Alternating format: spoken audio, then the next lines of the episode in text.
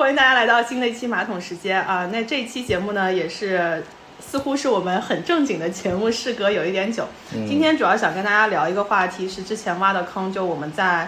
年初的时候讲了这个经济周期，后来又讲了这个美元的一个演变史。那今年有很大的一个 KPI，大家自己当年定的，今年要对宏观经济有一些有一些学习。那今天想跟大家聊的这个话题，就关于美国加息而展开的一系列，呃，跟利息相关或者说跟利率相关的一个内容吧。那先预告一下，有可能部分内容有一些太过枯燥，就相信希望啊、呃那个听众朋友们可以耐着性子把一些概念听完。主要我们想通过这一期梳理一下。一直在投资领域听得最多的就是加息、降息和放水啊、流动性啊等等的这些话题。那这些东西到底是个什么意思，并且它对我们投资，不管是 A 股、美股，还有商品市场以及大家比较关心的房地产，都有什么样的一个关系呢？啊、我们今天就主要试图用自己微弱的能力，把这个话题跟大家理理清楚吧。平时大家好像听的最多的也就是宏观上嗯嘛，也就是加息跟降息的，大家也比较关注的也就是这个加息跟降息的情况。嗯但是这个加息跟降息到底是，对吧？一什么般对吧？到底是对什么？一般炒股大家会觉得降息好像啊、有利。 有利啊、大家但为什么有利呢？可能也不是那么清楚，反正就是有利，降息就是好，是吧？对对对，嗯但但实际上，如果你真的去看，好像最后的表现不一定于大如大家预期。就像对为什么这一两年感觉这个话题特别热，是我们还是看美股嘛，嗯就是美国政府一弄就出来加息，而且按照之前几次的那个。加明的观点速递都说嗯啊，十二道令牌现在已经发到多少道了？现在十道，还有两道，嗯，快对了，快了，快了。所以我们就想来聊一聊。那那说一个先先说一个小概念吧，大家印象中加息是加什么？我先作为一个就是知识储备非常有限的，我以前一直觉得嗯。嗯，啊、加息降息是跟我的存款有关的。对，大家一般会理解为自己的这个呃定期是吧？一对对对对年、三年、五年的定期存款的利率，因为跟我们最相关的就是这个嘛，对吧？啊加息降息的是不是我的这个存款利率？然后一个是存款利率的这个利率，还有一个就是你的房贷的利率，这个可能是跟。绝大部分普通人相关的，对大家一看一听，就比如说我妈说降息降加息降息了，或者降息了，或者问我对说，哎，你这个房贷利率有有有没有降？她后来问我这个事儿，啊对吧？嗯，对，但实际上等我真正开始去做一些学习、知识补课的时候，才发现，基本上美国呃联邦啊美联储对吧？嗯美联储讲的加息，它其实不是一个我们作为普通投资人可以立刻体会到的。嗯，实际上，如果用定义来说，大家去百度百科或者是怎么样，都会看到，真正那个美联储加的是一个叫做联邦基金利息，这嗯听上去也非常绕口，我们再把它简化一点，实际上就是大家知道。美联储基本上作为美国央行的这样的一个存在，它管的是一个银行间的业务，嗯所以这个美联储的加息，它指的是一个美国银行间的拆借利息，而且它是一个隔夜拆借，嗯基本上。嗯，可能我们更熟悉的就是有一个叫做 Shiver 或是或是伦敦市场的嗯来吧隔夜，来吧。啊，嗯，学霸又突 然、突然发生了，西西伯就是上海的那个嘛。嗯对对对对，嗯，就是这两个其实跟美联储在调控的这个联邦基准利息、联邦基金利息是很像的，它都是一个银行之间，哎，也就是说我银行 A 和银行 B，我可能有一些流动性的问题，然后我需要隔夜拆借一下我的这种储备金，嗯那这个是真正大家真正看新闻上知道的那个美联储加息加的东西。这也很正常，因为其实比起个人之间的这个资金流动，机构之间的资金流动肯定是更频繁。他们就是对做这个生意的，是吧？对银行就是做这个资金生意的对，他肯定是要更频繁的去换钱、搞对对钱对这样子搞而来搞且去。它这个体量都是非常大的，因为对我们听加息，感觉什么加几个这个 BP 啊，或者是什么，感觉是很小的点。嗯可是你要想，机构它的这个包括同业之间有这种市场，嗯他们做的那个数量级，不是我们普通人说什么一个小目标、两个小目标这样的一个对对对资金对资金体量。那我们再说回来，啊，就是其实美联储在说它要加息的时候，它也不是像我想象中那些、嗯直接，哎，今天是比如说我不知道今天啊，我们就以那个货基二百分之二的这个年利来说，嗯嗯它不是说我今天调，然后明天它就变成了什么二点一这样的一个方式。对，所以美联储实际上它在做加息的这个动作的时候，它是做了一个预期，嗯它是不是直接去把这个利率牌翻掉的？嗯它做了这样一个加息的宣告和它这样的一个动作之后，实际上是靠市场，然后或者是靠一些公开市场的操作来影响的。那嗯，说到这个，我们就不得不来再聊一聊大家又一个概念，就是美联储。我不知道，就是其他两位对美联储的认知是什么样的？我们上次聊那个美元的时候，我去做了一些功课的时候，大家知道了一些这个关于这个。就是二十世纪初美联储建立，包括之前那个到大萧条，它的一些什么作用啊等对对等，对稍微了解了一下嗯，但其实也不是特别了解，大概知道一些有的没的。我只知道美联储反正独立的，啊，独立就 不不是就跟政府控制的，反正好像就都跟是美国独立革命一样了。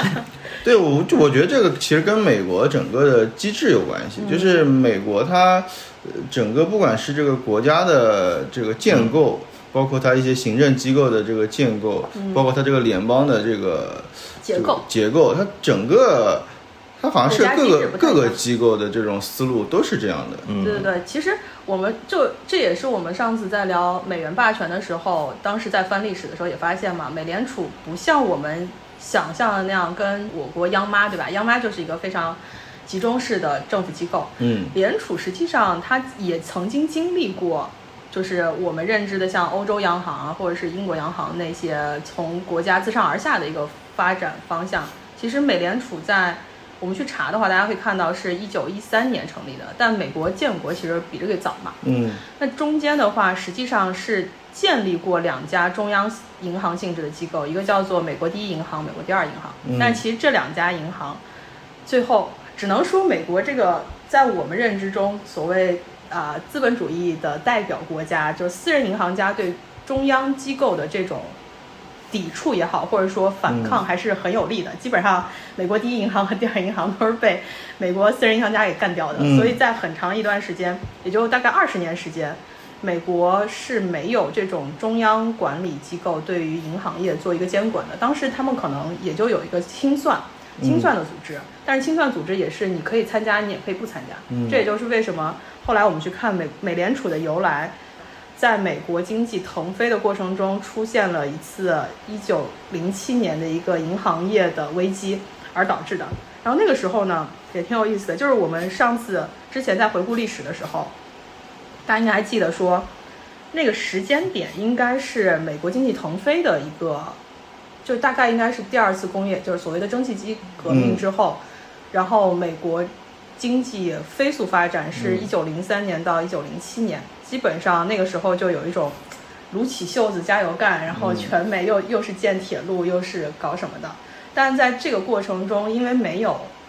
中央银行去对经济做一些监管和管控，基本上美国资本经济是跟我们前两年中国互联网经济发展那段时间嗯应该有点像，就是疯狂的加杠杆，然后各种举债。基本上那个时候还诞生了一个非常弱监管的机构，叫做信托公司、信托投资，嗯就是嗯它有点像现在的投行。那个时候其实商业银行有一些有一些可以经营和不可以经营的，但基本上信托，包括我们，我记得当年。中国互联网经济、互联网金融发展的时候，很多信托公司是给了个通道业务嘛，意思就是我借你的所谓的牌照去做了一些非标的业务。嗯然后那个时候，其实美国是一样的，对，那个时代你也想也很容易理解，因为其实，在那个一战之前是全球和平的一百年，那个时候就是工业革命，就是我们以前看一些我们小时候读的课文啊，就是这种，呃就是伦敦，就那大个家底层搞人民搞很很很苦，资本飞速发展，对然后两极分化很严重，然后资本的这个扩张会非常厉害。嗯那在这个过程中，那资本家肯定可以赚大量的钱嘛，就赚更多嗯对，虽然劳动人民是很很苦是吧？那就对那对就那那个一一一八四八年是马克思的那个那套东西嘛，那个时候就是资本发展的很快，但是底嗯层都是靠人劳动嘛，那劳动很苦，但是它发展的也很快，所以资本家赚了大量的钱。那资本家看到这种情形，他肯定会会再投入、对对再对花、再赚更多的钱。就整那个泡沫就起来了。对大家肯定，如果你是资本家，你肯定也也也这么干。技术有革新，对然后整个社会又是和平了，然后嗯可以不断的往上发展，你肯定也会就有一花个更多膨的胀的那个状态，对吧对对对对对啊，也对，也就是在那个时候，而且大家去想啊，就是包括像我们我国的经济发展也是先靠政府或者说一些基建，所以那嗯个时候其实在美国也是疯狂的去做一些基础建设，比如说铁路，嗯，然后比如说这种大宗商品的投资，因为这个时候其实你要开展工业，你肯定是用用到原材料，所以那个时候呢，据说在一九零六年，美国基本上一半儿的银行贷款都是被信托公司作为抵押投在一些非常高风险的股市和债券上，这个时候就为后面埋下了一个隐隐患是什么？就是那个我看是一九零六年的时候，旧金山大地震。嗯导致这个很多资金被投入到这个重建工作上。然后呢，这个时候就需要很多资金嘛。但是嗯实际上，你想泡沫越吹越高的时候，实际最大的风险就是我们说的现金流的风险，嗯并不是说真的什么债务要违约，而是钱赚不过来了，就是你拆了东墙补不上西墙。嗯接着就发生了一个，哎，我跟我们之前讲的童博士有关的一个故事。那个时候就是九七不是一九零七年，纽约市政府发债失败，而紧接着下一个月，铜市场就崩了，而且那个时候是很多的铜业公司的股票是用来做抵押物放到银行贷款的。这个时候要，崩盘了，有嘉明对于是吗做空真的是很嗨的一个人。说到崩盘，莫名兴奋。 做做大宗的同学，然后那个时候就洛克菲勒的那个石油公司还被罚款，就整个一下，其实就一个感觉是蝴蝶扇动了一下翅膀，嗯，然后大宗商品就开始开始崩，接着就带来了那个股市的崩。而这个时候，信托公司因为它其实做了一些关联交易，什么叫关联交易？就是那个时候相当于对它对它来说是没有就弱监管。嗯弱监管的时候呢，这个美国第三大的信托公司，哇，这个名字也很绕口，叫什么尼克伯克？嗯，其实现在我觉得大家就都知道了，原来可能大家不那么清楚，就是如果资本真的为所欲为的话，是很可怕的。嗯就是以就就是可能就我们刚刚介绍那个年代，其实这个资本主义也是发展到了一定的阶段。嗯其实像那个一九零几年的时候，其实这个呃虽然也有股票，也有各种金融机构，但其实还是很初期的。对对对虽然还很这原始嗯对，虽然这一百多年它发展的很迅猛，我们现在可能有各种监管这那的对，但其实那个时代还是一个为所欲为的时对，因为代。我们之前也聊过嘛，金融是一个高智商的行业，对吧？而且又是一个数学非常、嗯呃发达的地方，而且数学家就科学家喜欢干一件什么事情，在理论上做很多复杂的算术之后，你可能一些原始存在的基础交易里头的风险就被掩盖住了，这也是对衍生市衍生品市场为什么一直被人。或者被普通韭菜诟病的，包括当年那个次贷危机的时候，大家不就说嘛，就是华尔街的这些银行家们搞了一堆衍生品，然后把风险各种的覆盖之后，看上去一片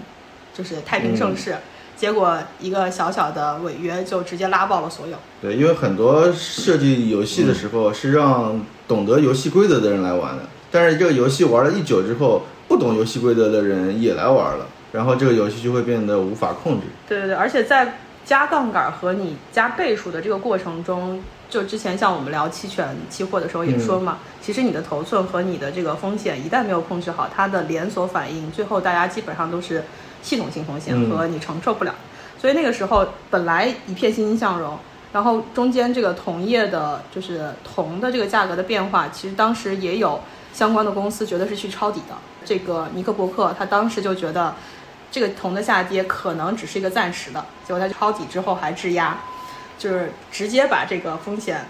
敞口拉得非常大，然后呢就发生了悲剧性的结算不了，然后膨就铜价暴跌之后，它基本上是没有办法去对它当时的那个债务进行偿还的。嗯，然后这个时候就又说到我们日常说的这个系统性风险，其实是一个恐慌嘛。就大家可能如果真的冷静理智的去面对这件事情，你就安排好的什么退出清算计划，嗯嗯可能还可以。但是银行或者说整个金融行业，它的基石就是我用别人的钱嗯嗯去给到那些现在需要发展的人，然后就和所有的金融危机一样，就是挤兑。当时这个呃尼克伯克他宣布说停业，嗯那大家都慌了，嗯立刻储户就开始要求这个我要去，我要把钱提出来嘛。那整个来说，就是大家日常听到的银行所有的风险都是因为挤兑开始啊、排队提款，然后那个时候 你嗯是这个排队提款永不过时，什么什么年代都有，一百多年后也是一样。只不过现在手机提款是吧？这个挤兑永不过时，啊但手机提款是不是可以拔网线的？感觉这个是银行业永远的问题是吧？ 对，因为我们就从银行，大家嗯包括之前在分析那个前两，就是大概两个月前比较热的那个话题，什么硅谷银行嘛，嗯硅谷嗯不就是说，啊、其实本来没什么事儿，就是一个某一笔债务的兑付出现了一些问题，然后导致所有人觉得我的钱取不出来，而且对就历史怎怎么可以如此的相似和完全不变呢？对，对吧？然后那个时候，这个时候这这段故事里头有一个特别大家耳熟能详的人，那天我们还聊到，嗯，就是一个长得炯炯有神、大眼睛的嗯 J.P. Morgan，对吧？其实我感觉他长相有点像门神， 贴在门上啊，就 是这个守护住银行对业对对对，确实他的长相吓得住这些什么妖魔鬼 怪啊。对，就，嗯，当时是说，在这场就是危机已经有了苗头的时候，那摩根就出来啊，一己之力拯救了银行业。 这个这个故事如果发展到这儿，你就觉得哇，简直是又一个银行家，然后正义的使者 斗了恶龙。 而且当时说。J.P. Morgan 是因为那个时候美国政府还没有说要救市嘛，嗯且没有像就是美联储这样的一个中央机构说啊，像零八年这样来救市，嗯所以为什么说 Morgan 那时候就如英雄般呢？就是他在很短的时间内募集了大概两千五百万美金，要去解决流动性，而且关键是这两千五百万里头他自己出了接近一半儿，就嗯一千万，那么有钱，那么有钱。那我给你科普一下，那个时候那时候摩根到底是有多有钱？ 哦，他的资产已经达到十三亿美元，就哦哎也就是他说。才两拿了两千五百，不，他只拿了，了一千万。哦， 你是不是突然觉对对得对对也还好是 吧？但是那个时候，虽然你去查那个呃也不能叫正史吧，就是一般的那个百科会告诉嗯你啊，摩根在这个时候体现出了一个。就是私人金融家、呃、银行家的勇嗯气，什么什么，社会担当嗯啊，社会担当。对，而且他在这里头去游走、去说服，因嗯为在这个紧随其后，其实财政部长当时也就说政府要动用大概三千五百万美金去救市，嗯但其实你作为第一个站出来的人，还是对吧？这个嗯非常有具有代表性的。但是呢，也有野史啊，或者说也有其他分析说，摩根并没有大家想象的那么嗯，就是正义的化身无。利不起早。就是说，首先他自己知道，如果银行崩了，他自己的资产肯定也是缩水的。嗯嗯毕竟基本上我们看到历史上的金融危机，这种股市跌百分之五十的身价是分分钟的，嗯对吧？嗯先打击的就是他的资产。 对，所以其实它也是会，就是本身就是关联方。第二个是，它其实在这个过程中，我们如果从结果导向来说，它实际上在里头是非常受益的。原因是那个时候，先说一下阴谋论啊。嗯据说在这件事情发生之前，摩根是在欧洲 转了一圈儿的。 嗯然后那个时间点非常好的，就是就在这个事情要曝光之前，他回到了美国，嗯然后民间就开始有留言说啊，这个这个信托公司不太行啦，有一些什么暴雷的风险等等。嗯那你想，以摩根就是叫 Chase 嘛，对吧？嗯在美国这个银行，嗯嗯它的这个银行网络和这些关联交易，其实从财务数据上来说，或者从报表数据上来说，它其就所谓的我们都做内控，对吧？风嗯险预警，实际上它应该很早就发现了一些苗头。如果它真的是一个纯良的，对吧？嗯， 非常嗯正义的化身，它是不是应该更早的时候去、去做这样的一个预警，嗯或者说来去解决流动性？嗯而那个时候，我们刚刚不是说，在一九零六年的时候，其实信托是对银行有一些挤压嗯的，毕竟人家可以比较少的监管去撒开袖子去搞，嗯嗯并且那个时候银行参加结算中心组织的这个会员的时候，它是要付类似于存款准备金率的这样的一个嗯，东西也的。也是他的竞争对手，可能还而且他的这个这个竞争手段优势比他比银行更明显。所以其实银行是很想把信托给收了的。嗯然后呢，所以在摩根他啊，对吧？度假之后，就是回到美国，突然就开始有这种传言说要破产了。嗯，这种传言就是你只要听，大家就开始慌， 大家就开始排队，嗯金融市场典型的问题啊，嗯，就 只小要作有，文一有小作文，而且这种小作文正向反向都有，对吧？嗯，对，对，然后而且那个时候我跟你说有一个， 我觉得大家写写相关的野史也挺逗的，说摩根以救世主的面貌出现， 然后然后说美国那个纽交所的主席颤颤巍巍的请求摩根说，你能不能在下午三点之前 筹集两千五百万美金给到嗯，就是给到救市，不然有五十家交易商就会破产。非常符合大家民间爽文的这种感觉啊， 味道已经已经有了啊。气氛已经脱足了，对吧？我我要这点钱，你能不能给到我？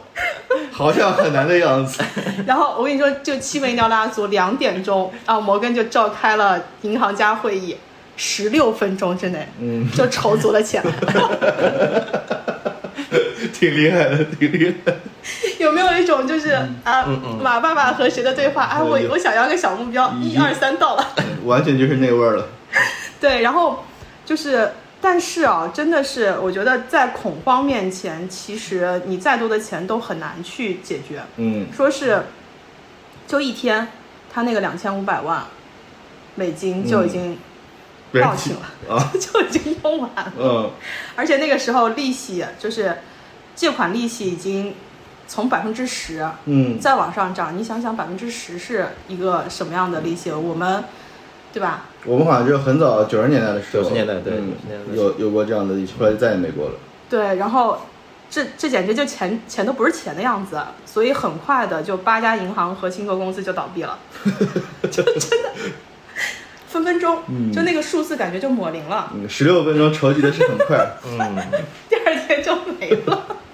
但是呢，也是从五十家至少，对吧？只有八家就破产，而且后面的事情就已经开始非常的阴谋论是。我们当时说前面有一家公司，就是因为同业的这个投资有相关的一个风险敞口嘛，嗯那后面从这件事情，当时是十月十月二十几号，然后基本上这个一九零七年的银行界危机大概持续了三周。嗯最后的 ending 是什么呢？ending 就是摩根大概在十十一月初的时候。去真正把他的梦想展露出来，就是他希望去交换债权，嗯意思是，他当时想要把他手上的那个铁纳西的铁纳西煤铁公司的股票，嗯去换去兑换那个就是自己的美国钢铁公司的这样的一个股票，所以他其嗯实把相关的债权去做了一个，应该说做了一个交换。嗯这个交换的结果会是什么呢？交换结果就会出现垄断，而且这个垄断的背后不是说背后了，嗯这个垄断者其实就是摩根自己的资产，哦就是他的那个美国钢铁公司。啊那这件事情上，他其实反用了这样的一个金融市场的事情去，去逼迫了一下谁呢？逼迫了一下罗斯福。嗯而且罗斯福在上任的时候，他是打着非常反对什么，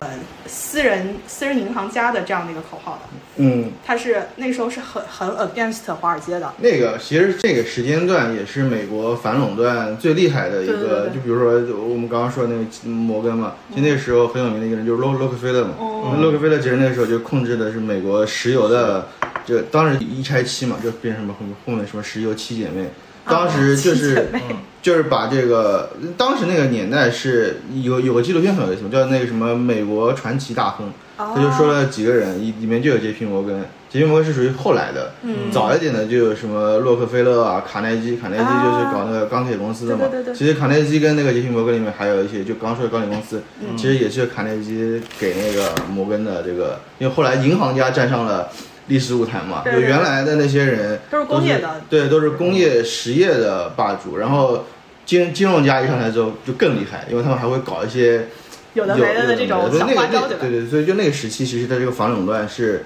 非常厉害的。比如这个垄断，就是那个什么托拉斯啊什么的，就直接影响了美国当时的一些发展嘛。因为这些垄断公司实在是太厉害了，就对导对致对，基本上你所有的资源都在他们手呃里。嗯它不只是说垄断石油行业，因为当时为什么那个纪录片里面会说这个石油行业跟这个铁路怎么有关？那石油是挖出来之后，那时候还不是管道，那时候没有管道，哦它装到还有运是吧哦装到桶里，再从铁路走，所以石油跟铁路有很强的关联这个关联。然后它变成一个大亨之后，它石油大亨嘛，嗯啊嗯它其实不只可以垄断石油行业，它还可以垄断就是铁路行业，对嗯因为它的这个上下游的这个关联太厉害了，然后会导致别的人。就就就就没有办法对对对，去就用这就个网络嗯对整个它的上下游，没有人可以跟它竞争，然后所有的人你要么加入它，要么就倒闭，对所对以其实对经济的危害是很大的。所以当时美国去就非常逐利的去打打击这些垄垄垄断的行业，对，但是没想到，万万没想到，就是因为缺少监管，所以，嗯，摩根其实 leverage 了这这个一件事情，就是银行业的这个问题，然后反逼罗斯福去签了这样的一个批准，允许他们用价值三千万的这个债券换取同样价值的这个股票，嗯然后基本上摩根就达到了自己啊非常心满意足的一个收割。嗯那这个时候其实就是还是故事要有一个这个高潮，嗯就是说十一月三号星期天晚上，嗯，哦，这其实知道，那是我就相关的这个影片拍摄一定要进入 这样的一个剧情，就是说啊，摩根连夜派人赶往华盛顿，然后说一定要在星期早上开盘之前拿到我存在货，开盘之前啊， 不然股市可能又要崩。所以最后你知道吗？在开盘前五分钟， 嗯，总统签了这个，这个呃，签了这个这什么“城下之盟”哇，嗯这个用词就，嗯，所以这件事情基本上就在摩根一系列的操作里头啊，嗯达到了这样的一个政府和银行界一起救市的一个动作。基本上在呃一九零七年底，这个恐慌逐步的就降低，大家信心又恢复了，然后嗯信贷又重新扩张，从十二月份创下历史新高之后又回落，基本上在一九零八年的时候，道指又回到了一百点，嗯所以其实就是一个坑州的历史，然后改变了整个整个美国银行业。嗯那从那个时候其实开始，就有了美联储要成立的这样的一个影子。但你实际上去看，从一九零八年到美联储真正的建立，实际上还有三四年，嗯嗯而且真正签了那个联储法案是威尔逊，嗯，就那个罗斯福已经已经卸任了。嗯嗯嗯，所以其实通过这个事儿，大家觉得有一个像摩根这样的大佬或者这样的一个组织来去搞这个事儿是很有意义的，对对所以就就就搞了美联储。是，然后关键是就刚刚佳明说到的嘛，美联储其实和我们日日常认知中的央行的最大差别就是它的独立性，嗯也就是实际上是一个私人银行和中央政府的这个管控的一个 battle 的一个平衡吧。嗯所以，所以我们就不得不来去看一下美联储的那个组织结构，这个可能也跟其他的央行的组织结构会有一些不太一样。嗯基本上它是一个把，就是是一个平衡的一个最终的结结果、嗯基本上就是它不会让任何一方，不管是私人部门或者是政府部门，嗯在这个组织里头占据绝对性的引导、嗯所以我们可以来看一下，基本上那个美联储的一个结构啊，嗯，就三个大家需要注意的这个这个应该叫名词吧，一个是联邦储备委员会，嗯这个应该就是大家日常听到动作最多出来比较啊、明确的这样的一个组织。对，那像我们熟悉的联储主席，啊就是这个联邦储备委员会的成员。现在就是鲍威尔鲍叔。对对对对对，它的结构基本上是呃六个主六个委员加一个主席，然后委员的任期是十四年，嗯基本上就感觉可以做啊职业生涯一大半儿了。嗯，就跟我们以前在学校的副院长一样，副院长可以一直做， 院长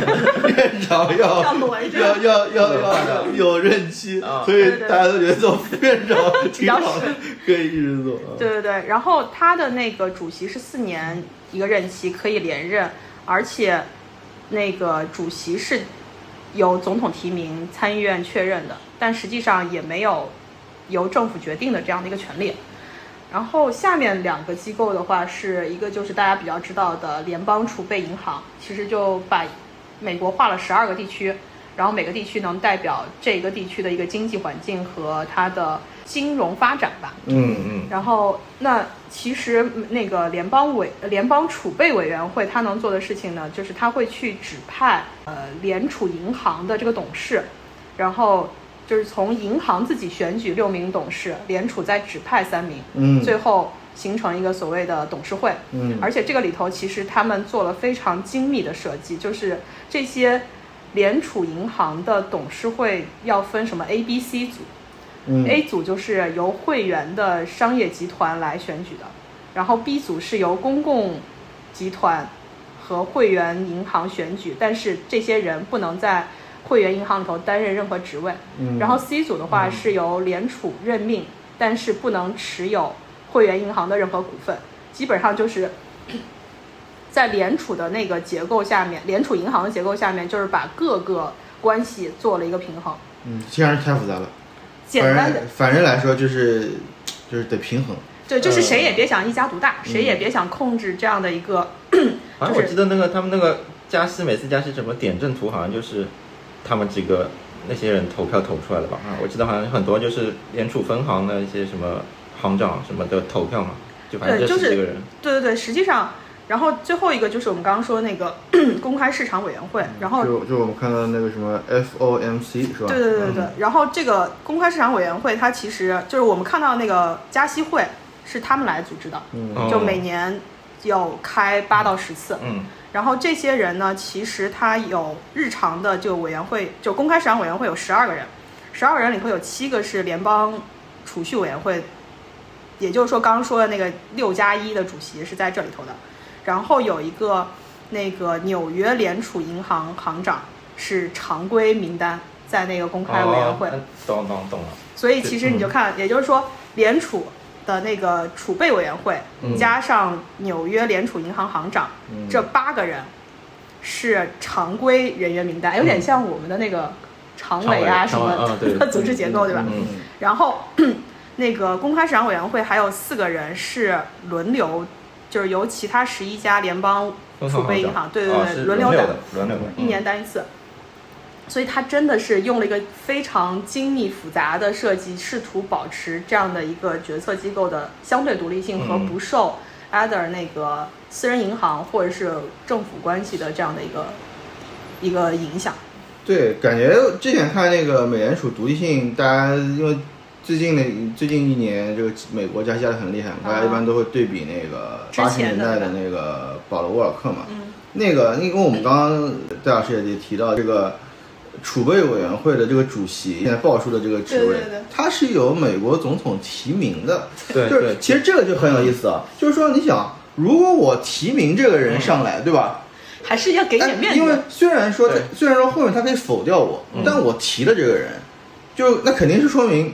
我跟这个人有一些哎，我觉得如果按照我们中国人喜欢理解这种，肯定大家穿一条裤子，对吧？ 对不然我提他他干嘛呢，对吧？但是当但是其实为什么说八十年代那个沃尔克很牛呢？嗯是因为他虽然是被提名上去的，嗯，这这他被那个，但但他提名上去之后，跟总统的想要干的事儿是反的，是吗吧哦？他就是猛加息，所以为什么这个人被被说成了一个联储的标杆呢？就是因嗯为他虽然是被独立性提上非常好，对啊，独立性非常好，但他不是说。你我虽然你是你提名我，但提名我是因为我牛逼嘛，对吧？不是因为我跟你一点关系都对没有不是因为我跟你关系好对，对所以我觉得应该怎么干，我是主席，我觉得怎么干就怎么干。对对对，所以这也是我们刚刚从结构上说了一下联储的这样的一个结构，保证了它的所谓的优先性，它独立于美国政府。其实这就是你不能财政部长想干嘛，然后那个央行就跟着你干，那其实基本上就是印钞和印债基本上在一块儿嘛。嗯所以我们再去看那个美联储的这个结构之后，包括它刚我们说那个委员的任期是十四年，嗯十四年已经跨了好几任总统了。对，而且主席虽然说是四年一个任期，听上去是跟美国主啊不是美国总统，对嗯美国总统一个任期，但实际上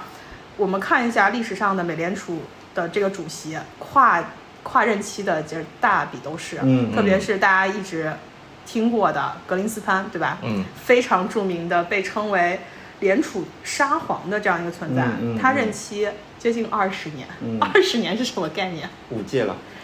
就就是他熬走了多少，就铁打了铁打联储主嗯席流水的美国总统，对吧？所对以不过这人运气也很好，这人好啊像是处在美美国这个整个市场腾飞的对对对对对对对最牛的市场的二十年，所以我觉得这种牛逼的这种联联储主席也都是时代塑造的。你想他啊卸任是零六年，正好 是之后马上就在崩崩盘。盘了。崩盘之前他就跑路了，对吧？对对，啊那这虽然这个人也经经历过科网股泡沫，但总体上来说，这二十年嗯整个基市本场上是很舒服的，对整个市场都是在腾欣飞欣了向荣嗯对，你想他八七年上去的时候，对对冷战要结束的时候，他整个担担任这个年代就是美国独霸的年代，嗯一直在走上坡路，所以这个很爽，很爽，就是啊命很重要，是吧？对人到中年之后，不得不相 信这些东西。对对对但对，是真的，所以我一直觉得，好像美联储的主席来来回回都是那么几个人，就像嗯我们长大的这个时代，就是格林斯潘的时代嘛，对的对的，对吧？然后到后面有那个，就伯是南克嗯对伯南克，然后就是耶伦奶奶，但是其实这几任也就没有，真的没有人在打破，没那么出名了，因为我我我之前看那个伯南克的那个自传嘛，嗯他是说。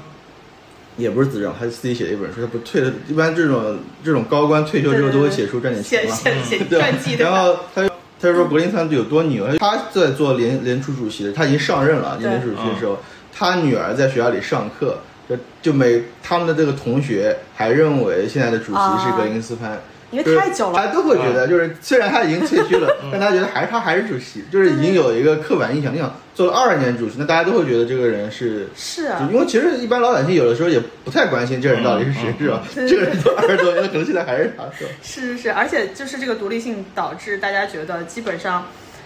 联储不一定会跟政府是完全同向的，这也是嗯为什么好像最近关于。 呃鲍叔的这些发言，大家说史上最耻辱的联储对，主报席，报数就是很那个，很很滑头嘛，就是嗯看、嗯看上面怎么说，就是就怎么做，就是那种。对，已经完全失去了所谓的独对立嗯对性，对是吗对，？是的。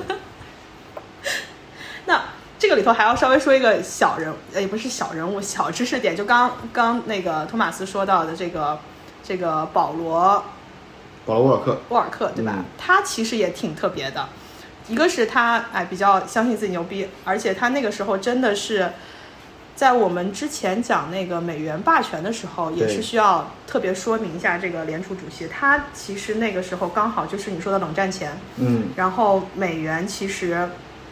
美国经济应该在一个滞胀中，嗯，所以他是一直在加息。对，然后已经加到快感觉自己不行了，但那个时候还是靠另外一个美国的政界的大佬，对吧？基辛格帮他找到了美元石油的锚，所以其实这时候不能叫双剑合璧吧，但基本上是联动的效应，把美国经济又直接推上了后面的格林斯潘的这样的一个高峰。但也就是这哥们儿，大家看一下任期啊，包括我在另外一个节目上也看到，这哥们儿真的是把自己累到了，这个没有最后一年，因为他的任期是结束到八七年的嘛。嗯如果我们按照四年、四年这样一个任期，它这个时间点其实挺奇怪，它不是一个四的倍数，嗯，所以基本上就是呕心沥血的在自己的岗位上为美国经济做出了这样的一个一个一个很牛逼的贡献。那说完这个，其实我觉得我们就得聊一聊说美联储它除了加息，或者说它的货币政策有哪一些哪些方式来去影响和为什么加息到到到底影响了什么样的一个经济和嗯怎么样通过利息、或者通过这个利息的变化来影响美国经济。那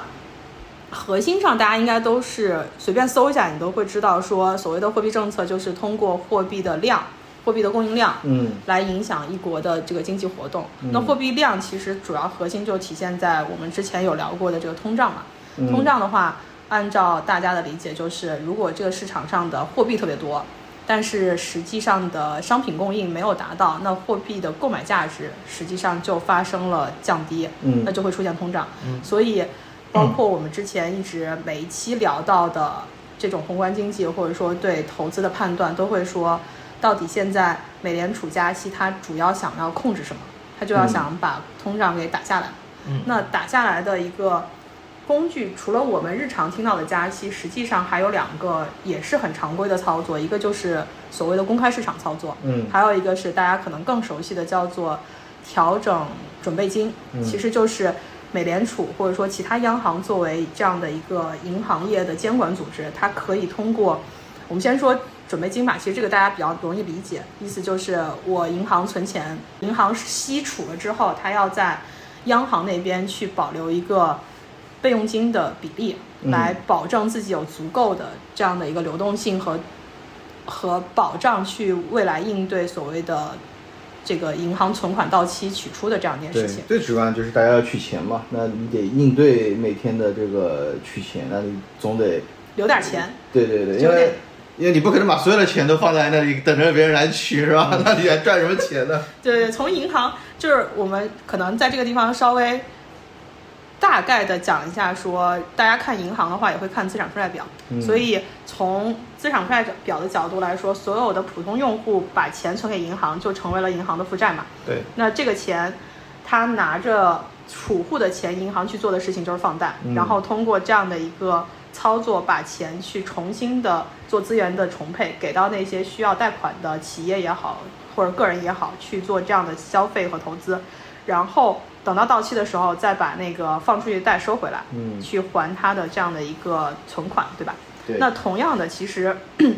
作为央行，对吧？作为一个银行中的银行，它其实的资产负债表也是类似的。嗯就所有的银行会在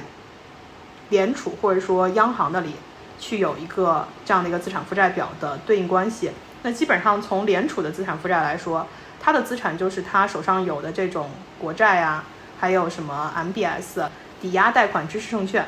以及一些机构债券。所以说白了，其实联储就是把钱放给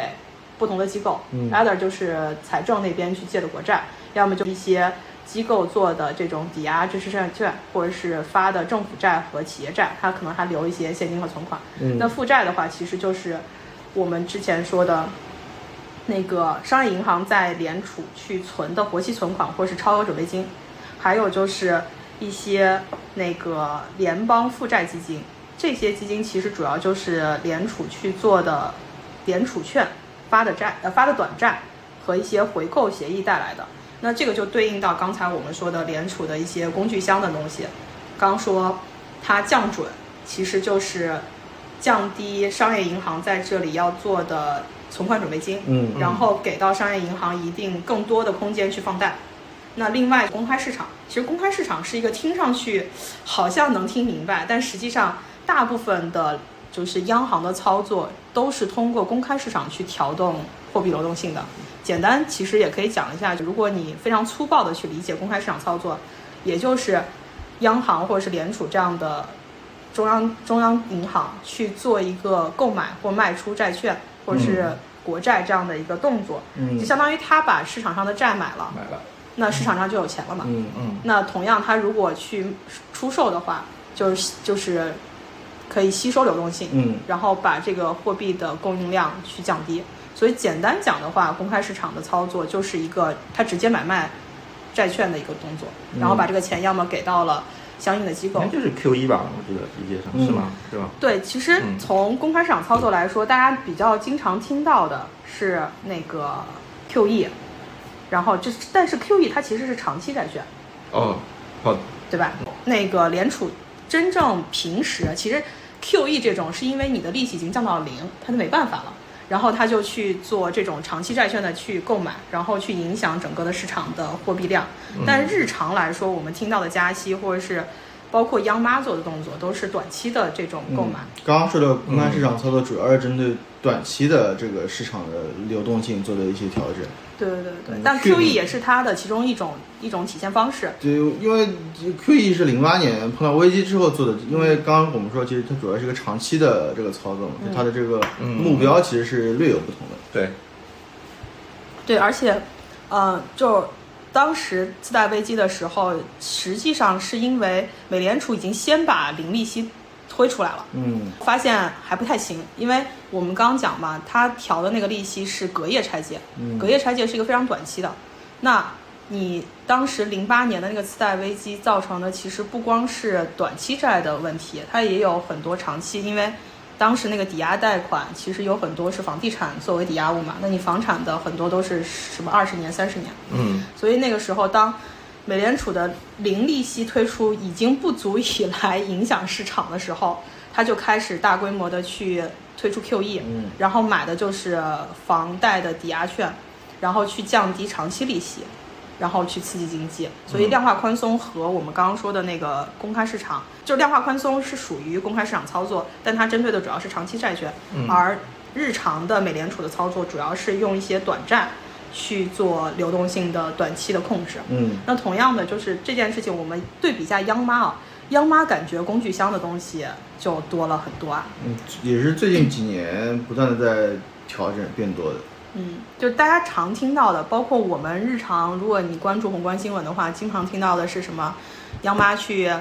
下调了什么 LPR，嗯，对吧？嗯然后，然后还有就是大家常听的什么麻辣粉、酸辣粉，嗯，对还有如果在你有证券账户的话，你也会听到哎，什么投资会跟你说这个逆回购买一购，本，对是吧？对对对，对对，对这些概嗯念，实际上讲讲到底，如果大家去翻概念的话，像麻辣粉、酸辣粉，还有那个 LPR，它其实都是贷款利息。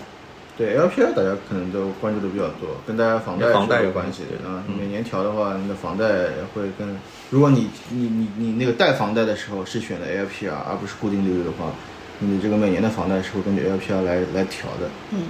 而且酸辣粉和麻辣粉的话，它其实就是比我们说的逆回购时间会更长一些。嗯，那逆回购的话，它基本上是一个，如果我没有记错的话，应该是一到对嗯十对四嗯对天，嗯就非常短期的一个嗯，一个拆借的利息，对吧？然后那个麻辣粉的话，哎，酸辣应该先说酸辣粉对吧？酸辣粉是 S L F，它的时长的话应该是七天，嗯七天比以较短内就是央行给到的人民银行的一个短期借贷。嗯，然后麻辣粉的话就稍微长一点，我们可以认为是一个中期贷款的这个渠道，期限基本上是三到十二个月。嗯所以我们基本上看下来，大家日常聊的这种货币政策，就是一个流动性，也就是为什么我们听到市场上的一个新闻就是放水啦，然后或者是，对水又现收回来现了。在感觉放水比较主要的还是麻辣粉和 LPR，就感觉会影响市场比较厉害一点。嗯，因为这个就要回到说我们在说货币政策怎么样影响那个经济的嘛，因为嗯 LPR 是一个跟房贷利息相关度很高的对对是的。那房贷是什么？嗯房贷长期的对，嗯房贷是个长期，且它其实代表的是一个居民消费的体现。嗯，那这部分的话，直接影响的是我们说在那个货币政策影响经济的时候，怎么去调动市场上的经济发展。嗯那麻辣粉的话，它是一个三到十二个月，其实基本上是一个企业企业放贷的对经营的嗯这样的一个过程，对吧？嗯，所以，如果我们回过来说，刚讲了一些各央行的工具箱的工具，但核核心点就是通过这些工具箱的工具来调控市场上的一个货币供应量，通过货币供应量来影响相关的这个经济活动，嗯并且影响相关的一个人人为意愿吧。其实我们刚刚说，加息最核心，如果我们要去理解，就是加息之后对大家的日常消费的影响和投资的影响，最核心就是利息升高了。那我可能第一是市场上的资金就会变少，对，那第二个就是利息增高之后，实际上我们会去关注的是我少消费了嘛，因为你借钱就划不来了，这个个人的借款消费的意愿就会被下降。同样的，这个利息如果在影响中短期，比如说像刚刚说的麻辣粉或者是企业的一些贷款，它企业成本也会变大，所以整个来说它都会降低企业端和居民消费端的这样的一个花费。嗯那这个角度就回到为什么联储要降通胀，就是要通过加息，对吧？嗯这个是，这个是我个人浅显的理解。啊但我感觉宏观，包括宏观调控的一些措施的时候，我觉得可能有一个理解，因为经济学它本身是一个解释型的科学，嗯嗯它不是一个说不是物理 学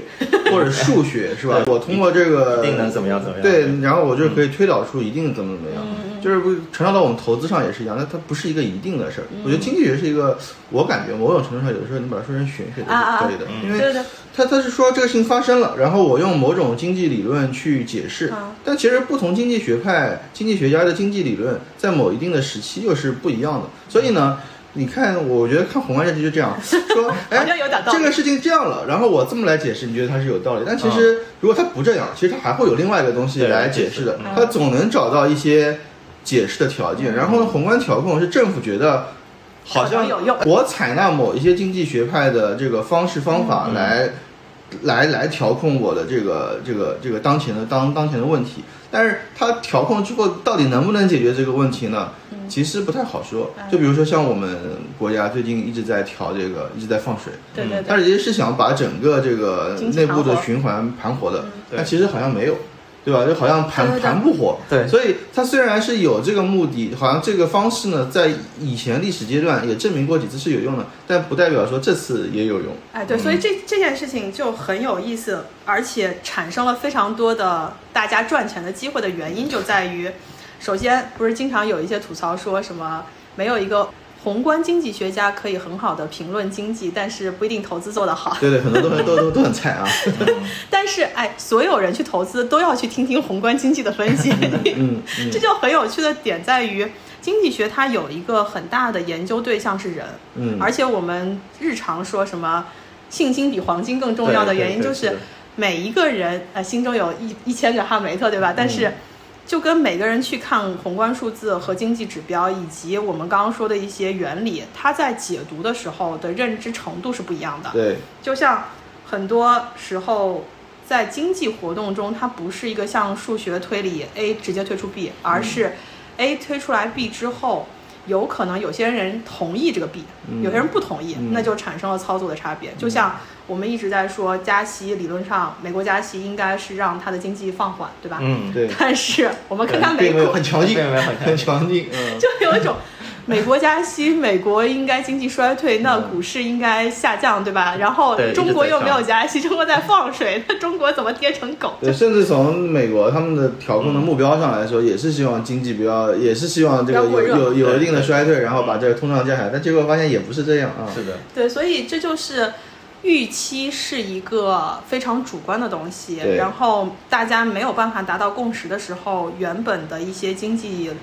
理论或者说大家原本的推理逻辑就会发生一些变化。对我，因为我感觉就确实时代不一样，然后不同的方式也不一样。因为我之前也说过一本书，伯南克自己写的嘛，就是他嗯写的那是说二十一世纪这个货币政策，对嗯他他最最最近几年写的，就是这两年写的，所以他他写了自己，也写了耶伦和那个鲍威尔。啊他，就是说，他跟那个耶伦和鲍威尔的这个方式不太一样，因为我们刚刚也介绍了很多调控手段嘛。嗯对其实我们一开始在评论那个不好说谁说这个人比较滑嘛，嗯啊， 对他那个伯南克就说，他是一个比较经济，因为他本来就是个经济学家，对对对对嗯他比他的这种他不是一个政客什么的嘛，所以他的这种方式呢，一般就是通过工具去做，比如说他他对推出了 QE，对对对吧对对对？他就是通过一种比较理论化的形嗯式去用工具做实际的事儿嗯，对然后通过这种工具传达到。就是往后传递对对对这种信息，他说，但是他他觉得很耶逻伦辑跟鲍威尔不是对，他们呢会更多的利用什么？利用沟通手段，哎，就是我先给你管理预放，期我先给你放风，对对对对，因为现在好像因鲍威为尔哦就是一直这样子啊，因为比如说我我们刚刚说历史的时候，你想在那个摩根那个时代，其实信息传递是很慢的。嗯，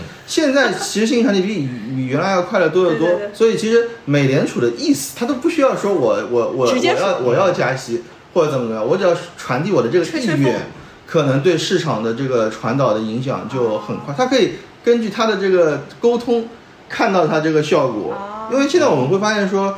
比如说我们我有时候看美股也是的，只要什么联储委员说了一句 说几话句，话就对突然这个线就不是上去，不是不是下来，是吧？它这个现在现在当流行小作文， 是是是，哎，说到这个，我想到之前这是个题外话，我之前看过一个视频，那个视频，嗯，在讲语言的艺术的点，包括嗯，周奇墨在他的某一某一次脱口秀上说，语言都已经不能传达我的信息了，就是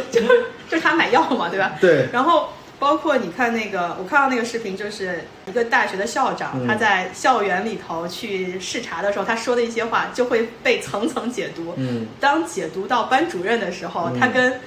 校长说出来那个话是完全不一样嗯的意思。其实，在更高位或者说这些宏观管理的人，嗯他讲的是一个可能更概念化的东西，嗯但是落到实操，嗯他要通过不同层面的解读，嗯 解读之后。你不能说你解读的不对，但是有可能这个中间的传递效应已经发生了比较大的变对化，对吧？对，然后说回来，那个伯南克，其实之前也有一个说法，大家一直在，就刚才你说的，宏观经济到底是让我们的经济变好了，或者说嗯我们对经济危机的处理更好呢，嗯还是其实它没什么用？嗯但是他有一个观点，就是就是因为经济学的发展，让我们对发生事件的原理嗯有了更深刻的理解。就当你发生问题的时候，你找不到原因，你其实是没有办法去解决这件事情的。嗯所以经济学给到大家更多的帮助是，你在碰到这些问题的时候，你去找可能的原因，嗯你会更清楚，嗯然后你可能可以采取更针对性的措施，但是这个措施现在看下来也不是永远有效。不过我我其实也有另外一种解读啊我觉得很多时候人，大部分人吧，啊就是大家在处理问题的时候，一般是这样的：，让你看到一个事儿，你要啊找原因，嗯然后找到你觉得你找到这个原因了，嗯你要找办法，嗯然后找到办法之后，你去落实去对解决。对对但其实经济学也有自由市场派嘛，就是哦他就觉得你对嗯不要看市你场就是你不要管，对吧？就政府越少干预越好，但其实现在已经比较少。现在其实呃原来的自由派，现在像美国的整个调控也都是比较主动去对对对，去这调的。嗯这不就是哈耶克和那个凯恩斯的对嗯对对对，对决吗现在基本上还是凯凯恩恩斯斯对比较主流了。嗯，也主要是就是过去它证明被有效，被证明有效嘛。对，而且大家都说什么看不见的市场的手，但但我感觉这跟时代也有关系，啊很有可能就是就跟我们刚刚说格林斯潘一样，他是时代造就了这个人，嗯因为他也是时尚英雄，就是罗斯福的那一套新政，用了凯恩斯主义的这个理论，嗯然后又获大获成功，大家就觉得很牛逼。但这个可能也就跟周期也有关系，就他经历了这样的一个就双向作用下，然后产生了这样一个结果。对的，而且历史没法重演，有可能那个当年如果罗斯福不用那个 他那一套，凯也恩斯也可以可能也是可以的，但是你就没法没法假设呃了。那我们在平行宇宙的另外一个时空里头，可能可以验证这件事情。但虽然历史不能重演，但历史却惊人的相似，对吧？这也是为什么我们所有的研究，不管你是技术派还是基本面等等，你都会去寻找这个所谓的规律，然后去找说到底它这个影响是什么样子。那我们作为一个还是投资类的节目啊，嗯我们就来聊聊说，刚其实聊到一点，如果加息之后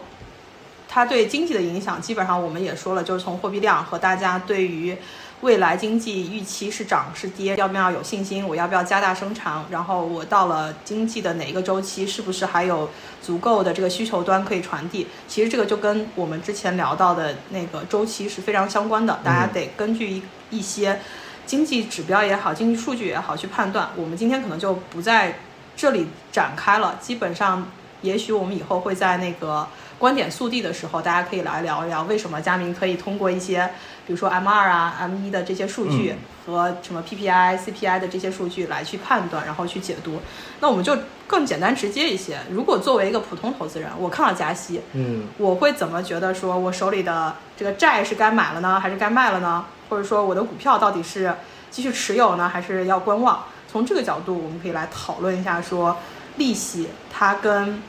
几类的大类金融资产嗯有什么样的关系？嗯那哎，我挑最简单的说，反正把把复杂的留给学霸，对吧？啊就很简单的是，大家都知道，就是利息跟通胀肯定是负相关的，加息一定是奔着去降通胀的。嗯那利息也长期利息和那个很大程度上它也是跟债券直接相关嘛，对吧？而这个相关度，上次嘉明给我解释了一下，是一个负相关。嗯对，利率和债券价格是负相关的。对，它核心原因就是你如果利息上去了，其实你债的收益就要去做一个相应的调整，对吧？对，就你利利率上去，债券价格就跌了嘛。啊、原因是也原因是就是比如说你现在就是你现在利率很高，对，但你没有买，那那你这就是比比如说比如说你你原来存款是大概百分之三的，嗯，现在现在涨到了百分之五，对那你不就亏了嘛？但是如果你你之之前就是买了债券，相相对应的价格，其实你买的债券价格就低了。但实际啊上，实际上它背后的逻辑是一个那个有一个就是那个计算公式我知道计算公式，巨复杂，我也不准备把这个公式就放在这是里。就是一个现值债券现值的一个概念。其实这个我我我我是这么理解，大家对这个概念可能不是很清楚。其实你如果像我们平时买债基的话，你买债基也是需要长期持有的，对，不是说你买债基就是一个。大家有的时候大家把债基跟这个货基呃等同看了，啊其实是两码事儿。就是货基相对来说它的这个收益率是比较稳定的，对，但是就是在一定的时间内比较稳定。嗯但是债基的话，其实不是那么稳定的，它其实也是就比如说像去年那个时间，嗯它其实是有个很强的抖动的。对，去年是对对对跌了很很很很很大一部分嘛。嗯是但是你看现在好的债基的话，其实原来那个去年的那一波下跌已经被填平了。对对对，嗯所以你不能就一，我觉得一开始我也有这个这个误区，嗯就是我我去买，因为债基看上去的利率比这个收益比那个货基会要遇到好高嘛，的，嗯呃，一般来说，你好的债基可能有四到五的对这对个对收益，年化收益。对但是其实这个债基的抖动也是有也的是很厉害。就佳明刚刚说的，你利率上升之后，它当期的价格会会会对会下下跌，降所以它的这个你会看那个债基的这个基金，它的净值会降得很厉害对。对对，所以我觉得我们平时也也说股债平衡嘛。就是你即使是股债平衡，其实你这不管是配股还是配债，这个债都是要相对长期的，对不然对对短期的债基会有波动。对的，会也，而且这个波动会会会挺强对的。对对，我记得当时你们给我这个解释挺，当时就点拨了我的原因是在于说，如果加息之后，以前的旧债就长期的对债，对对它其实价格要跌的，因为相当于你现在买一个更近更期发更对的对债是的，它的那个收益率更高嘛，更高嗯所以就会导致你之前手上持有的这些债，它价格应该向下嗯跌。这也就是为什么说利息加息啊、应该说利率跟那个债券其实是负相关的。嗯，但是如果我们再说到股票，这个这个就更复杂了，对吧？从一种角度上来说，我们刚刚分析的，当那个央行加息之后，首先你的所谓的那个 risk free rate，所谓的无风险利息，它就变高了嘛。那同样，在无风险利率变高的情况下，对于股市来说的第一个大打击就是你的折现之后的现金价值，也就是说，股票很大的一个程度是把未来的未来的收益、未来的现金流贴现到今天，看它的价格是不是值得嘛。嗯，那在这个角度，如果你的贴现率变高了，也就是说它的现值会跌，所以从这个角度上来说，股价也应该相相应的去跌，特别是针对成长股，对吧？成长股嗯你预期的都是，你今天付出的价格都是为了它未来，不说十年二十年吧，未来的一个现金增长。所以从这个角度上来说，加息肯定对股市的一定成长股的股票是有利空的作用的。对，主要呃，我觉得我自己的感觉是分几部分啊，嗯一个是说你的这个利率的，就是其实就是存款收益，对或者说这个国债收益，对，是是，反向指标对于股票，其实应该说对股票来说是个估值锚，因为你想，呃如果我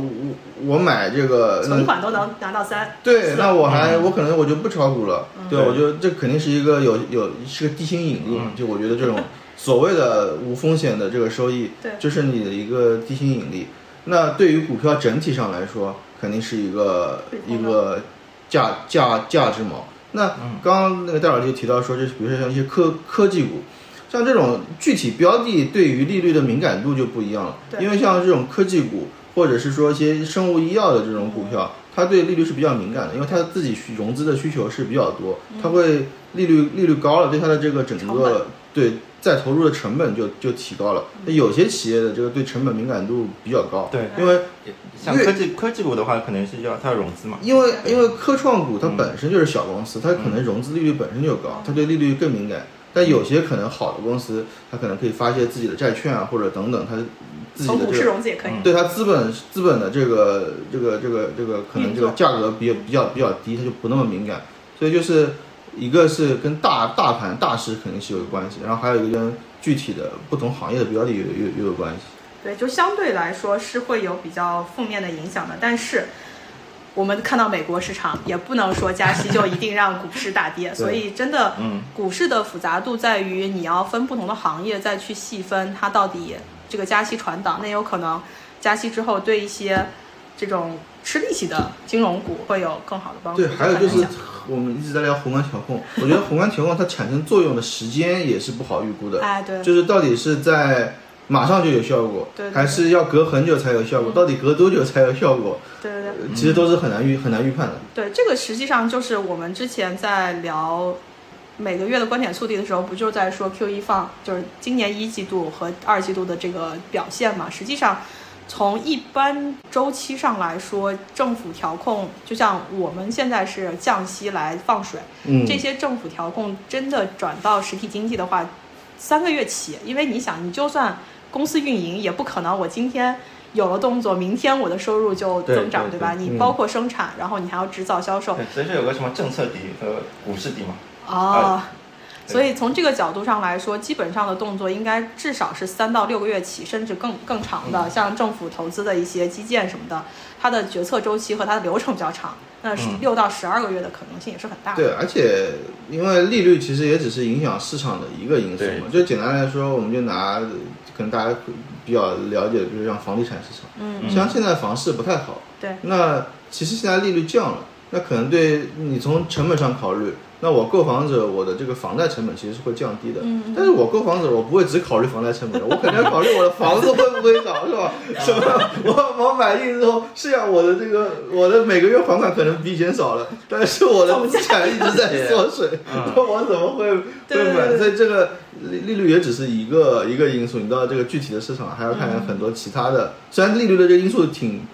挺重要的，对对对。但是也不是一个一个决定主导性主导的，的对因对素。对，嗯就说到房产嘛，就像你刚刚说的，利率高了，借款成本增加，理论上需求会降低，但是你看前几年中国房产市场，对啊吧，？不会，就嗯像那一五年股市好的时候，那个你的那个融融资成本也很高呀。但是嗯大家觉得股市好，我借多少钱我都能赚回来，对吧？ 对对嗯因所为以你的预期很高。嗯是是是，所以所以在这个角度上来说，房产也是一个，嗯，不能单一向的去看利息对房产的影响，因为刚包括说加息在通胀情况下，其实投资者更倾向于去买房地产这些比股市更有确定收益的的这个嗯资，产，至少能保值。对，所以那同样的就是之前我们也聊到黄金和利率，还有那个利率和汇率啊，对，黄金的话，主要这里利率可能不是很准确，应该还是在看实质利率。实质利率嘛，就是它那个利率减减那个通胀预期嘛。嗯啊，当然，你利率高，通胀也高，那实际上黄金也没没什么反应的。就就因为黄金是它是一个长期资产，它是一个没有利息的，啊，对，所以所以说，其实如果实质利率很高，嗯啊那大家大家肯定愿意去存钱嘛，存钱还有利息呢可以拿，但黄黄金它是没有利息的，对，对，所以在这个角度上来说，如果简单粗暴的讲，嗯，加息其实黄金应该跌。但是同样的，就是还有其他的因素在影响黄金的这个供需，嗯所以黄金的这样的一个比例，这样一个关系吧，也不能这么绝对。反正我们在聊这些宏观，就像刚才说的，宏观经济玄学的点就在于它有很多人为因素，不嗯是纯理论的说，我这个公式写下来，如果从公式想写的话，那利息跌了，啊，不是利息加了，黄金就没有投资价值嘛。但是你其实还有很多情绪价值在里对，头黄体金现了，还对有吧避？险避险价对值，对对，所以在这个角度上都来都说，比较复杂这些，对，就是我们可能要不能简单的去说这种对应关系。那同样的，汇率就是更复杂的一个情况了，嗯啊不是说美国加息，我们如果简单的说美国加息。那美元就应该走强嘛，毕竟它更值钱了。它这个你拿美元去存，肯定比你用其他货币。但是汇率是一个相对性的东西，你要去看它另外一端的这样的一个国家做什么样的动作。就比如说最近人民币是吧，又破七了，对吧？嗯这个这个股市又被按在地上不打。行嗯了，那这个就很大的原因是美国加息的同时，中国在降息嘛，就这个这相相当于也不能嗯叫雪上加霜，但也是一个，如果说在同时美国加息，中国也加息，那可能汇率就不是像现在这样的一个走势。嗯而且汇率的抖动感觉更厉害，比这个嗯嗯相对来说利率还有一定的延续性等等，利汇率感觉有的时候波动不是那么一般人可以去预料，我是觉吧得猝对对不对猝不及防，而且它会在一段时间内走得非常的厉害啊。因为外汇市场是一个二十四小时的交易，其实我们能看到的也就是睁眼的那段时间嘛。对，也也主要最近这段时间美元指数特别猛，也也有一定因素就是，那基本上从这些角度，我们就大概分析了聊了一下利息或者加息，美国加息这件事情到底对各种金融金融资产有什么样的一些影响。但最后的最后，哎，我们学霸还是要有他自己的一趴。就是佳明在跟我们聊这个过程中讲了一个概念，嗯，我之前是没听过的，但是今我也天没听，我也没听过。就是我讲引入一个概念叫直利率曲线，它就是就是你能更加就是变化一点，能看一下这个利息的变化吗利？息的变化，主要主要是从长期和短期这两个地方来看。啊，嗯，怎么说？我们一般有长天期利率和短天期利率嘛，那长天期利率一般就是代表就是经济成长通胀预期嘛，啊，然后就是代表了经济成长复苏的恢复动能。那哦短天期的利率一般是受到政策官方利率引导者为主嘛，啊，就是我们刚刚说的嗯那个，基本上货币政策能产生的短期影响，嗯就是你对刚刚说的这个，对吧？对，实际上，一共就是这个理论上其实有很多种直利率，直利率曲线它有很多种形态，但我们啊主要总结出比较四种嘛，四种啊就是比较普遍的，就是主要是看长端和短端嗯哪个涨得快或者哪个涨跌得快，嗯来来比较分分成四个区间，啊，分成四四种形态，啊然后一般是。债券债券的话，熊市的话有两种，就是熊斗和熊平。嗯那熊斗是什么概念呢？熊斗的概念就是它长端利率上行的比短端利率上行的速度更快。哦，就我理解一下，对就就我们刚刚说的，其实，在很大过程中，像什么酸辣粉、麻辣粉，它其实都是短期的。对，然后 LPR 其实它是个更长期的，嗯，所以刚才佳明在说看这个值利率的时候，它主要对比的就是短期的一个，呃应该说速短期的就加速度，讲短期的上升速度和下降速度的比较，主要是来看那还是一个速度的比呃较，不不不，就上升的，就是幅度幅度的比较啊，对幅度的比较啊所以这就不速是度比较数学的魅力在于，当你研究了基本的这种比例关系之后，还有人去研究变化率，是吧？嗯这就是对对对，就是如果你长端利率上行，但是长端利率代表什么？就是经济成长复苏的前景嘛。嗯那啊长端利率上行比短端利率上行更多一些，就说明我对经未来的经济成长更看好一些。啊，就是说长期它的那个反应指数已经表达出长期的经济向好的趋势，对嗯然后短期就它超过了短期，因为短期更多的是一个流动性和货币政策的一个短期刺激。对所以可以理解为就是，比如说，就我还是拿房买房子来说，嗯如果更多人愿意买房，承担这个长期，比如说今天买买房利率也很高，嗯，这个大家也愿意去买房，说明大家还是看好未来嘛。对对对。哦，然后另外一个就是熊平嘛，熊平就是反过来，就是短期的利率上行比长期利率上行更好一点，啊，那就是说明就是就是类似于这种加息，就那就是现在的货情况货币货货币收收货币政策收紧，啊，然后货币政策就是就容易出现钱荒，就短短期短期资金非常紧张，就是一般是在经济过热、货币收紧开始阶段会有这种现象出现，哦，其实你就是用一个长短期的它的这个加速度来嗯不体不呃不是加速度，就是幅长度幅度幅度幅度度，对对对，它的幅嗯度来体现到底是一个短期的变量还是一个长期的对变对量，对是吧？对，哦，这这是债券熊市嘛？嗯，那我一般来说，我们长天期利率以十年的那个我这国国债，然后短天期就是三个月的国债。啊，那反过来，债券牛市的时候，牛市的时候就是就是整体价格，债券整体价格往上，那长长端利率下行大于短端利率下行，那就是你牛平，实际上就是利率倒挂，就是之前美联之之前前段时间前段时间都有就是很长一段时间不是美国那个殖利率倒挂的事情，就是经济很弱。长期长端利率没有需求，大家非常都不看好长长未来的就是哦复苏，就未来可能会发生衰退，就是几个月前的那个时间。但是那个时候短端的利率没有那么没有长期的那么弱，是是这样的一个状态。但是大家那段时间听到更多的应该是说，就是十年期的利率，国债利率低于那个，对对对对，近期的对对呃短低于债，三个月的嘛，所以说大家都就大家借短钱不借长钱，对哎借短钱不借长钱。说明因为大家对但一般来说，未来企业企业如果你要投资的话，一般都是借长借长还短嘛，对吧？对，因为长期利率如果低的话，你不用哦，不是，是因为你你愿意花时间更长嘛。对对。哦然后还有一种情况，就短端利率下行大于长端利率下行，嗯那就是叫牛斗。嗯，反正就是那个就代表复苏的阶复就刚复苏的那段时间，宏观经济下行非常大，央行可能要降准降息。这这段时间可能就是短端利率下行大于长端利率下行，啊，因为它就其实是一个想用短期期货币政策去刺激经济的一个初期表现，对所以对对短短端的利率就出现了降但是现在还没有传导到长端，所以对，出因现为了就这个是下限它就是经济情况非常糟糕，然后长端率那都比如我往们现下。在嘛，对对，就是我们现 在，对对对，哦所以所以说就是美国呢，就是美国现在是处于熊陡的， 啊就是就是短非非常的经济非常的猛，类似于就是下宏观经济现在非非常好，但是我们本来以为它会进入那个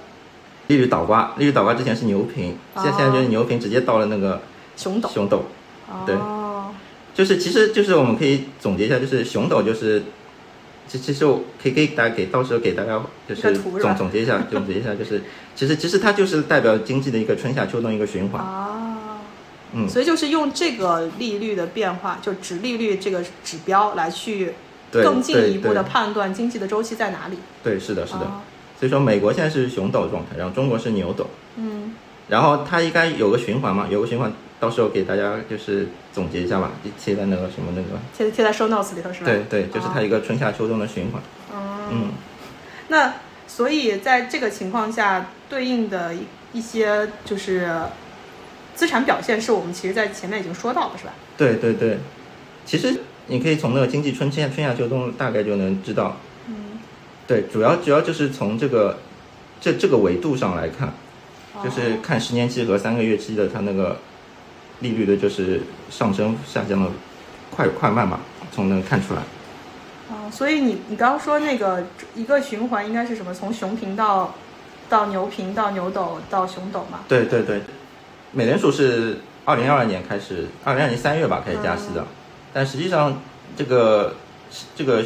就是那国债的那个就是什么那市场表现，实际上从二零年二零二零二二年年初就开始有了，所以从年初开始就是已经有这种熊平的这种走势。哦，所以它是个领先指数的感觉。对对对，会有个领先领先的一个发展。然后其实三月份加息有点慢，其实大家之前诟病嘛，就是美联储加息过慢嘛。但实际上是从债券市场，实际上从年初二零二零年初其实已经已经反映出来了，哦，嗯。然后看一下整个周期，也就大概从二零年二零二二年年初，嗯估计加息今年可能会结束吧，今年大对，概毕竟已经放出去十差不十道令牌。差不多一个周期，大概就是一年半到两年的一个周期，嗯这样子。所以从这个角度来说，就是用这个指标可以相对领先的去看一下整个的市场变化。对，你可以判断当前就是市场的景气程度到底是怎么样的，可以从这个